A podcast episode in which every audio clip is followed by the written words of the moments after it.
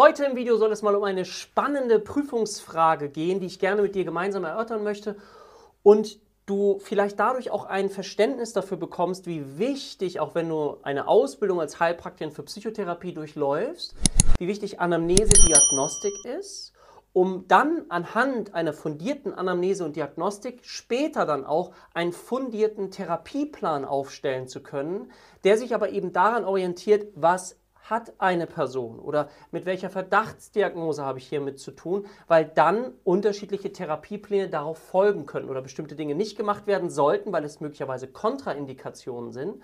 Und du siehst heute ein etwas, ja, für diejenigen von euch, die sich jetzt ganz frisch mit diesem Thema beschäftigen, ist das möglicherweise noch sehr, sehr komplex, aber ich möchte ja für möglichst viel und breite Menschenstrukturen diese Videos machen. Mein Name ist Dirk, Dirk Schippel, ich bin Geschäftsführer der HPA Heilpraktiker Akademie Deutschland und wir haben es uns zur Aufgabe gemacht, psychisches Leid in Deutschland zu minimieren mit unseren Schülern gemeinsam. Deswegen lass uns doch mal eintauchen in diese Prüfungsfrage, wie sie aus dem Oktober 2021 gestellt worden ist. Es ist die Frage 7, die ich finde sehr exemplarisch ist und deswegen gehen wir hier mal direkt mit dir rein. Also, du siehst, hier Frage 7 2021 siehst du hier nicht, aber ich sag's dir. So, also, welche der folgenden Diagnosen können den beschriebenen Symptomen zugrunde liegen? Für alle, die, jetzt auch demnächst in die Prüfung gehen, möchte ich schon mal sagen, aha, hier steht das Wort, welche der folgenden Diagnosen können. Nicht sind komplett typisch, muss so sein, sondern können. Also das erweitert den, das Spektrum nochmal auf eine erhebliche weitere Anzahl, weil für uns ist es ja jetzt auch wichtig, dass wir differentialdiagnostisch eben schauen, okay, was könnte es noch sein? Und dazu möchte ich dich einladen, auch anhand der Struktur immer wieder gleich vorzugehen. Ja, immer wieder gleich vorzugehen. Wir gucken uns jetzt mal den Fall einmal an. Eine 45-jährige Frau kommt in ihre Praxis und berichtet von leichter Erschöpfbarkeit, Schwierigkeiten, sich zu konzentrieren und Durchschlafstörungen. Sie habe Angst vor der Zukunft und dass etwas Schlimmes passieren könne. Sie habe sich sozial sehr zurückgezogen, da ihr alles zu viel sei. Weitere Beschwerden nennt sie spontan nicht, wirkt im Gespräch aber abgelenkt und fahrig. Das sind die Informationen, die du jetzt bekommst. Und an meiner Stelle ist immer, das ist wie in dem Prüfungsvorbereitungskurs. Ich habe ja einen Prüfungsvorbereitungskurs erstellt, schriftliche Prüfungsvorbereitung, der geht immer nach der gleichen Art und Weise vor.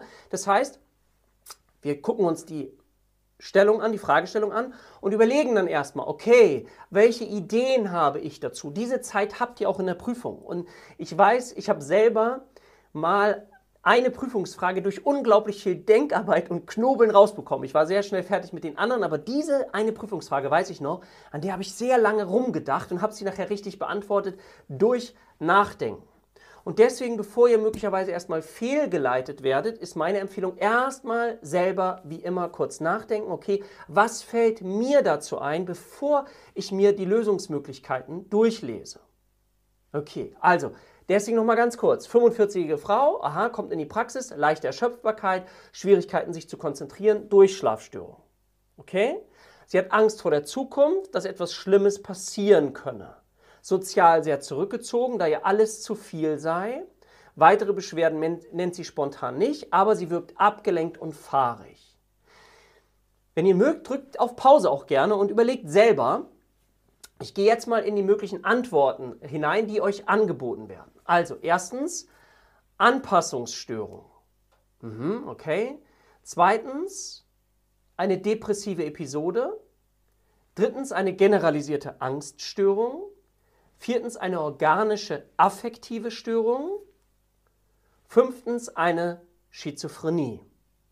Ja, also ihr seht schon, aha, es gibt verschiedene Störungsbilder, man lernt auch viel in diesen Kursen.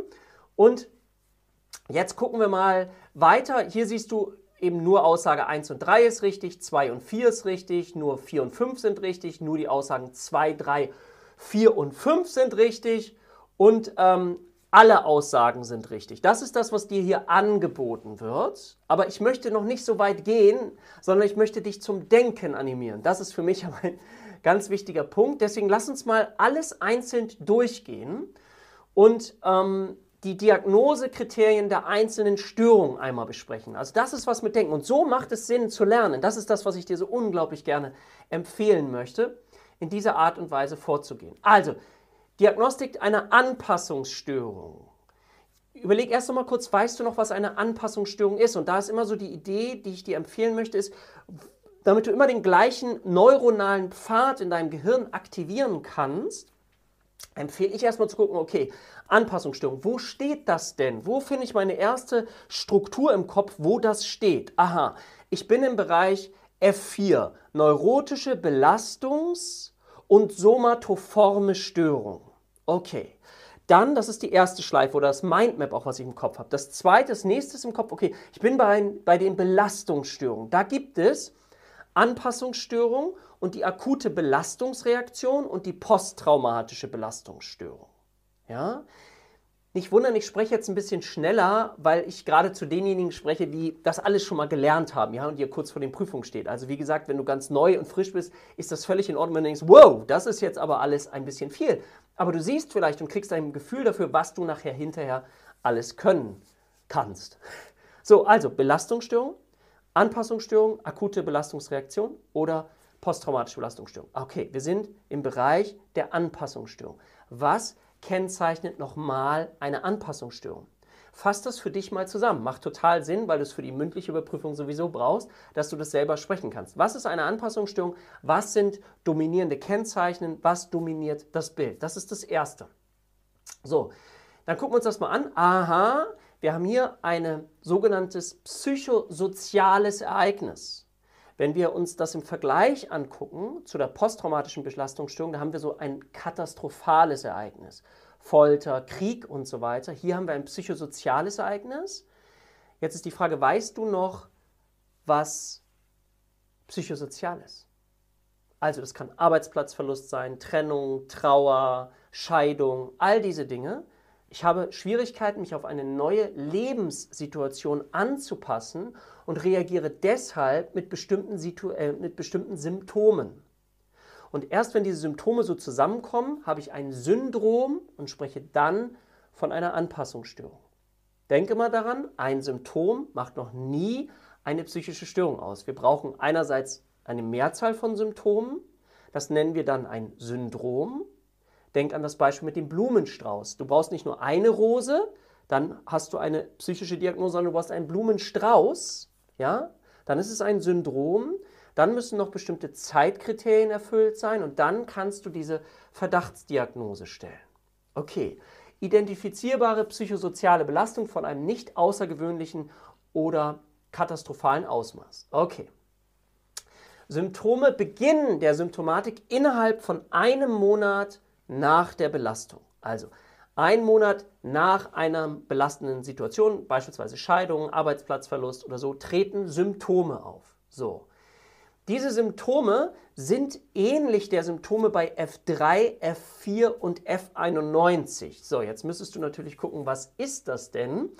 Ne, F3 sind die affektiven Störungen, ja, aha, da ist sowas wie Depressionen drin. F4 sind die neurotischen Belastungs- und Somatoformstörungen, nimm mal die Angst. F91 sind wir im Kinder- und Jugendbereich, Störung des Sozialverhaltens, okay. Wichtig hierbei ist, und das ist nochmal ganz wichtig bei der Anpassungsstörung, wichtig, die Kriterien der einzelnen Störungen werden nicht erfüllt. Wir sprechen auch immer, wenn wir jetzt zum Beispiel Symptome bei F3 rausnehmen, affektive Störung, und wir gucken uns die Depression an, dann darf niemals das Bild der Depression erfüllt sein, weil dann würden wir eine depressive Episode kodieren, sondern wir sprechen hier bei der Anpassungsstörung, dass es zu so etwas kommt wie depressive Reaktionen. Ja? Nicht Symptom, sondern Reaktionen. Dann siehst du schon, aha, es darf nicht die Kriterien einer leichten depressiven Episode erfüllen. Das nochmal für dich nur differentialdiagnostisch. Das ist für den Fall hier nicht ganz entscheidend, aber ich möchte dir möglichst viel mitgeben hier. Ja?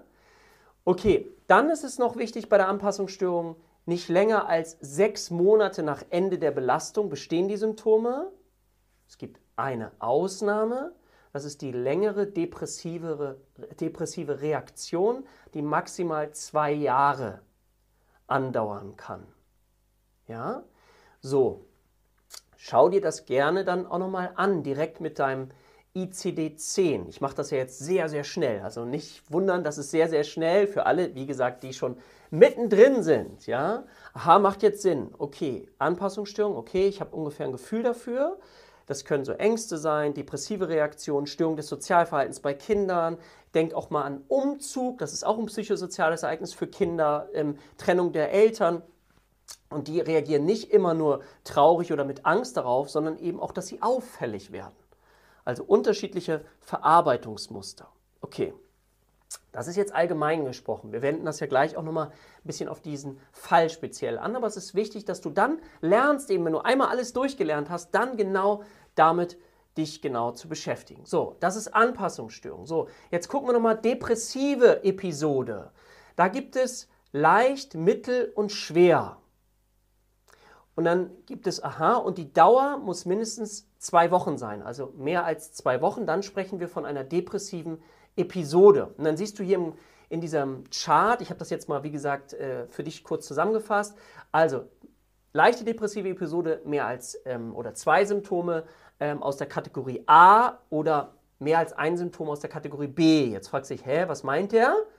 Und das zeige ich dir. Kategorie A Depressive Verstimmung für die meiste Zeit des Tages unbeeinflusst von Umständen, mehr als zwei Wochen, ne? Anhedonie, Lustlosigkeit, Unfähigkeit, Freude zu empfinden, geminderter Antrieb. Das ist jetzt hier mal der Katalog A. Also ich brauche hier mehr als zwei Symptome oder aus Kategorie B mehr als ein Symptom. Und dann sprechen wir von einer leichten depressiven Episode. Ja, B ist reduziertes Selbstvertrauen, reduziertes Selbstwertgefühl, Selbstvorwürfe, Schuldgefühle, Todesgedanken, Suizidgedanken, Klagen, Nachweis über vermindertes Denken oder Konzentrationsvermögen. Ich kann mich nicht konzentrieren, ich kann nicht mehr denken. Wird hier häufig beklagt. Psychomotorische Agitiertheit, also innere Unruhe oder auch Hemmung. Schlafstörungen verminderter Appetit oder sogar verstärkter Appetit bei der leichten depressiven Episode. Das ist nochmal interessant gleich, das ist ganz wichtig, weil es gibt dann einen Schweregrad, da ist auf jeden Fall der Appetit vermindert und dann kommt es auch zu Gewichtsverlust. Also das hier mal kurz für dich so das Wichtigste zusammengefasst. Und du siehst hier mittelgradig wäre dann aus der Kategorie A zwei Symptome und mehr als vier Symptome aus dieser Kategorie B. Und schwer wäre dann alle drei Symptome Symptome aus Kategorie A und mehr als fünf Symptome aus der Kategorie B. B. Und dann gibt es eben dieses Thema mit psychotischen Symptomen. Jetzt müsstest du wieder nachdenken, aha, welche psychotischen Symptome gibt es nochmal bei der depressiven Episode? Aha, da gibt es doch bestimmte, aha, Warnthemen, die im Vordergrund stehen. Ja, zum Beispiel sowas wie Schuldwahn, ich bin an allem schuld nihilistischer Wahn, ich bin das reine Nichts, hypochondrischer Wahn, oh Gott, ich bin von Krankheiten beeinflusst. Also das sind die, also es gibt noch mehr Warnthemen, aber die typischen Warnthemen, die einhergehen können mit einer depressiven Episode, bei einer schweren depressiven Episode, ja. Und dann gibt es hier noch diesen Begriff mit ohne somatischem Syndrom. Und da dürfte hier in diesem Fall das gar nicht so stehen, weil man davon ausgeht, dass eine schwere depressive Episode immer mit einem somatischen Syndrom einhergeht. Ich sage ja immer als Merksatz, das somatische Syndrom gehört zur Depression. Das steht auch im ICD-10 so drin, was nochmal das somatische Syndrom wirklich ausmacht. Ja? Das kennst du vielleicht, das Morgentief. Früherwachen. Also da sind bestimmte Dinge drin, die nochmal extra beschrieben werden, die so scheinbar körperlich sich auswirken. Ich finde den Begriff nicht ganz so perfekt gewählt, aber man kann eben auch zum Beispiel bei der mittelgradigen depressiven Episode, kann man sagen, mit oder ohne somatischem Syndrom. Ja? Und bei der schweren depressiven Episode ist es automatisch mit dabei, deswegen muss man es nicht kodieren. Ich habe es jetzt dazu geschrieben, damit es für dich nochmal eingeprägt wird. Und wenn du Lust hast, schau im ICD-10 da nochmal nach, was das somatische Syndrom ist. Das steht bei der depressiven Episode. Ich will es ja nicht zu umfangreich jetzt hier machen. So, okay. Depressive Episode. Generalisierte Angststörung. Okay, wo ist die nochmal? Aha, wir sind im Bereich F4. Neurotische Belastungs- und somatoforme Störungen. Und wenn du jetzt über gerade die neurotischen Störungen nachdenkst, dann hast du Ängste, Zwänge, Phobien. Phobien, aha, spezifische Angst, fällt mir ein, Spinnenphobie, okay, da sind wir jetzt nicht. Ähm, Zwänge, okay, sind wir jetzt auch nicht. Angst, okay, es gibt die Panikstörung und die generalisierte Angststörung auf der anderen Seite. Ah, okay, alles klar, okay. Gut, Panikstörung ist hier nicht gemeint, sondern generalisierte Angststörung. Gucken wir mal rein. So, Vorherrschend bei der generalisierten Angststörung ist das Gefühl von Anspannung, Besorgnis und Befürchtung in Bezug auf alltägliche Ereignisse. Ja? Frei flottierende Angst auch genannt, sowie zusätzlich mindestens vier der folgenden Symptome mindestens sechs Monate lang. An den meisten Tagen müssen diese erfüllt sein. Ja? Davon mindestens ein vegetatives Symptom. Boah, sehr genau. Ich sage ganz einfach manchmal gesprochen, das ist sehr komplex reduziert. Aha, das sind ähm, Befindlichkeiten, wo ich das Gefühl habe, ich bin geboren, um mir Sorgen zu machen. Ich mache mir ganz viele Sorgen um ganz verschiedene Dinge. Mein, den Arbeitsplatz wechseln, oh, umziehen, was passiert da alles? Wie könnte das passieren? Trennt sich mein Lebensgefährte von mir? Also ich bin ganz viel immer mit dieser Sorge beschäftigt und dieses Gefühl des ständigen sich Sorgens hat einen Einfluss auf mich, auf meinen Körper. Zum Beispiel vegetative Symptome. Stell dir das vor, du machst dir permanent Sorgen, ja? Schwitzen, Tachykardie, also verstärkter Herzschlag oder vermindert Schwindelgefühle, Mundtrockenheit, Zittern. Symptome, die Thorax, ne? Thorax oder Abdomen äh, betreffen, Atembeschwerden, Beklemmung, Schmerzen, Übelkeit, Kribbeln im Magen, psychische Symptome, Schwindelgefühle, Unsicherheit, Benommenheit, Derealisation, dieses Gefühl von meine Umwelt erscheint mir unwirklich, ich bin irgendwie nicht so richtig, das Gefühl, ich bin nicht so richtig da, ja, ähm, oder Depersonalisation, irgendwie fühlt sich mein Körper unwirklich an, ja, wenn ich den so anfasse. Angst vor Kontrollverlust, Angst zu sterben. Allgemeine Symptome, Hitzewallung, Kälteschauer, Gefühllosigkeit, Kribbelgefühle, ja, vielleicht weil ich auch anfange ein bisschen zu hyperventilieren. Anspannungssymptome, Muskelverspannung, ja, ich laufe eigentlich so rum, ich bin aber ruhelos, was könnte passieren? Unfähigkeit, mich zu entspannen, Nervosität, Kloßgefühl im Hals oder auch Schluckbeschwerden. Oder unspezifische Symptome, Schreckhaftigkeit ist erhöht, Konzentrationsschwierigkeiten, merken wir uns hier wieder, oder Leere im Kopf, anhaltende Reizbarkeit und Einschlafstörungen.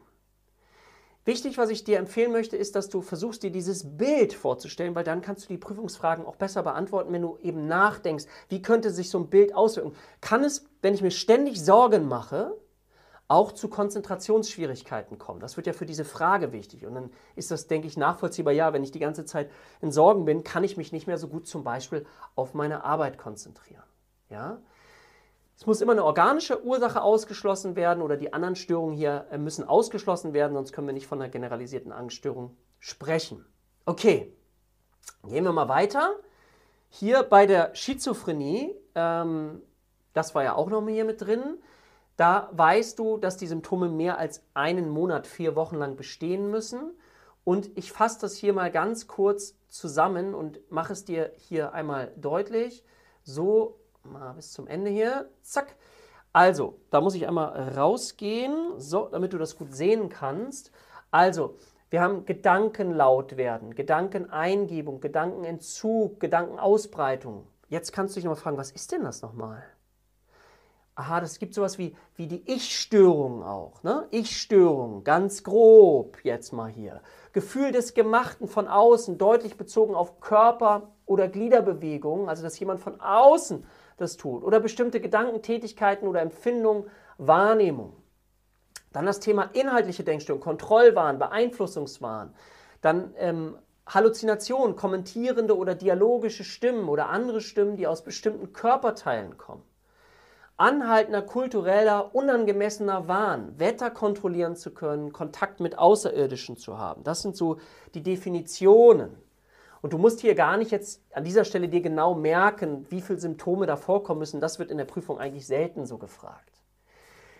Dann hier oder zwei Symptome, anhaltende Halluzinationen jeder Sinnesmodalität, täglich mit flüchtigen oder undeutlich ausgebildeten Wahngedanken, ohne deutlichen affektiven Inhalt oder begleitet von lang anhaltenden überwertigen Ideen. Wow, das muss man schon mal verstehen, dazu muss man sich mit Schizophrenie schon beschäftigt haben. Ja, ich will das jetzt nicht en Detail machen.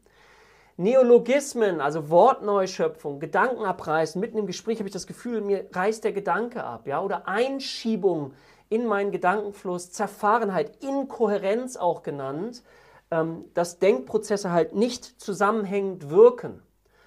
Und vorbeireden, ne? was gab es denn heute zum Frühstück? Wieso, ich spreche doch gar kein Französisch. Hm? Ja? Passt doch nicht. Katatome Symptome wie Erregung, Haltungsstereotypen, uiuiui, wechselnde Biegsamkeit, Negativismus, Mutismus und Stupor, die Starre. Also, du siehst, das ist hier eine ganze Menge bei der Schizophrenie. Ähm, negative Symptome wie Apathie, Sprachverarmung, verflachter Affekt und sozialer Rückzug. Das ist das, was wir allgemein bei den Schizophrenie-Kriterien haben. Jetzt stell dir auch mal bitte wieder vor, ähm, was das für einen Einfluss auf dich hat. Ob du dich dann konzentrieren kannst, wenn du das Gefühl hast, mir werden Gedanken eingeschoben, mir werden Gedanken ausgegeben. Also das ist, finde ich, doch ziemlich nachvollziehbar. Und hier nochmal ganz kurz auch paranoide Schizophrenie. Einmal ganz kurz Wahn und Wahnwahrnehmung stehen im Vordergrund, Verfolgungswahn, Beziehungswahn, ich beziehe alles auf mich, Abstammungswahn, Sendungswahn, zynästhetischer oder Eifersuchtswahn. Wow, ich gebe dir die komplette Dröhnung. Das darfst du nochmal nachlesen. Stimmung, äh, Stimmen, die die Betroffenen bedrohen oder Befehle geben. Ne?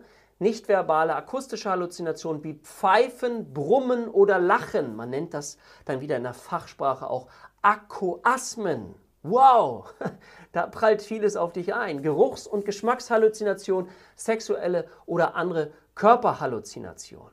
Ja? Leitsymptom hier Wahn oder Halluzinationen, paranoide Schizophrenie. Ähm, und was vielleicht auch nochmal jetzt wichtig ist, ups, so, was wir Schizophrenie jetzt haben, das wird gleich auch nochmal wichtig. Denk bei der Schizophrenie bitte, sage ich dir jetzt schon mal, auch daran, aha, es gibt auch eine Prodomalphase, eine Vorphase. Dazu komme ich gleich nochmal. Organische affektive Störungen. So, lass uns das bitte auch nochmal anschauen. Also, was ist eine organische affektive Störung? Wir haben eine affektive Störung. Wo war die nochmal? Okay, affektiv war F3, organisch in F0 zeigt sich, okay, da hat jemand eine beispielsweise depressive Episode, aber sie ist organisch verursacht. Nicht psychisch, sondern durch ein organisches Geschehen. Ja?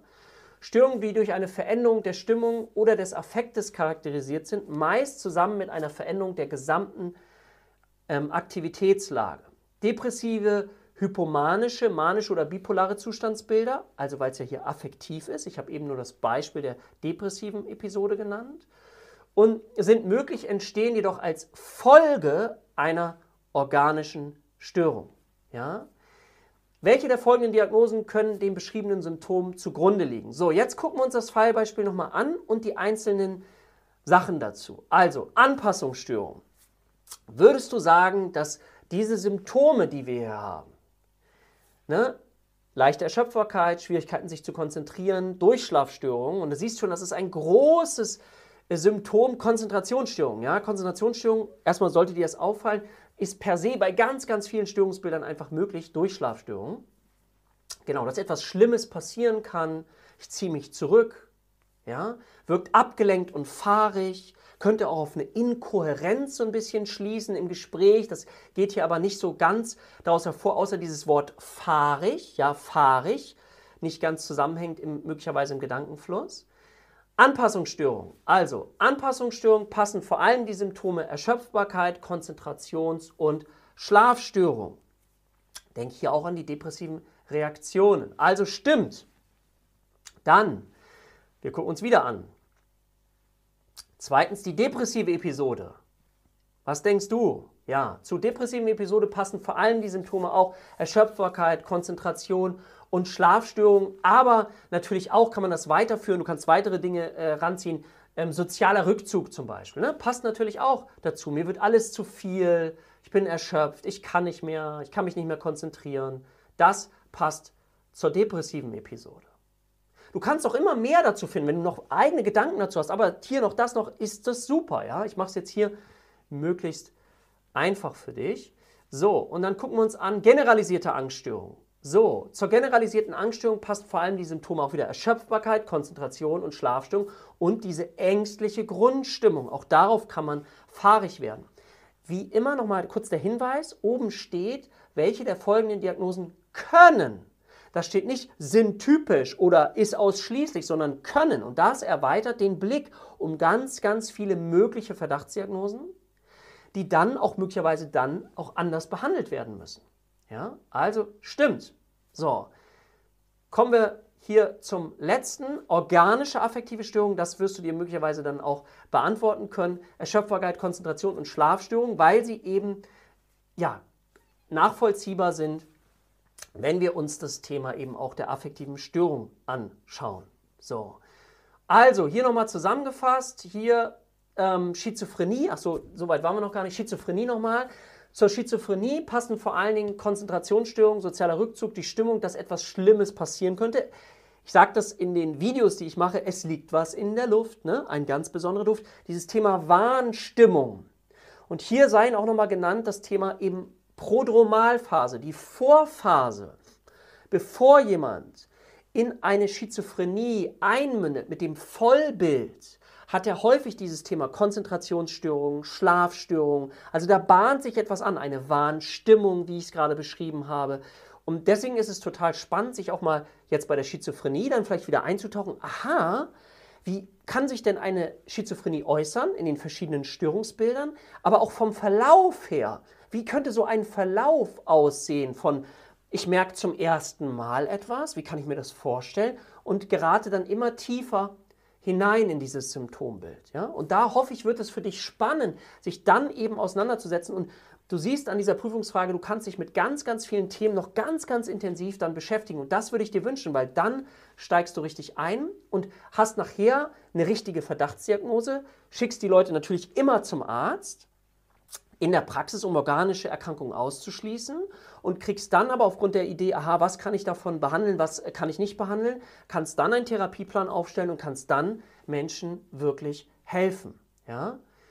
Okay, also Schizophrenie passt auch, bedeutet also, wenn wir uns das hier nochmal einmal angucken, du siehst es hier, dass eben hier alle Aussagen richtig sind. Also es können anhand der beschriebenen Symptomatik alle hier Verdachtsdiagnosen vorliegen, alle Symptome können darauf hinweisen und wir müssten dann durch eine fundierte Anamnese und Diagnostik eben noch tiefer nachfragen.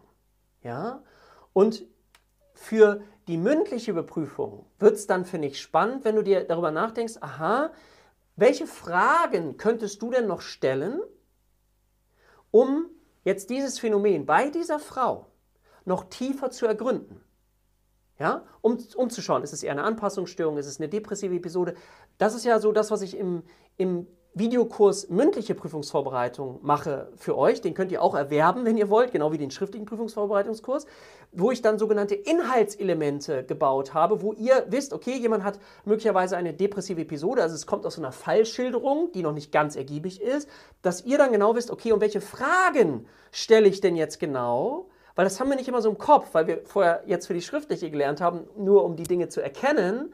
Ich möchte euch aber gleich immer einladen, gleich auch laut zu sprechen und dann zu überlegen, okay, welche Fragen müsste ich jetzt stellen, um rauszufinden, dass es eine depressive Episode ist, dass es eine schizophrene Erkrankung ist und so weiter und so weiter.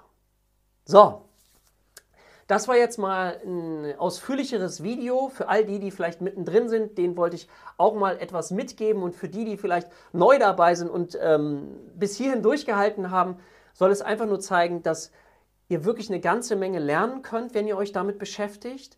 Und ja, dieses Abstrahieren differentialdiagnostisch, dass ihr danach wirklich ein fundiertes Wissen erlernen könnt. Und dazu möchte ich euch einladen, weil wer fundiert lernt und ein Expertenwissen hat, der wird in seiner Arbeit später auch erfolgreicher werden. Davon bin ich überzeugt und deswegen bin ich bei uns ja so ein Qualitätsjunkie und möchte euch alle einladen, richtig, richtig gut zu lernen, um dann auch die Überprüfung zu bestehen und dann erfolgreich in eurer Praxis zu werden.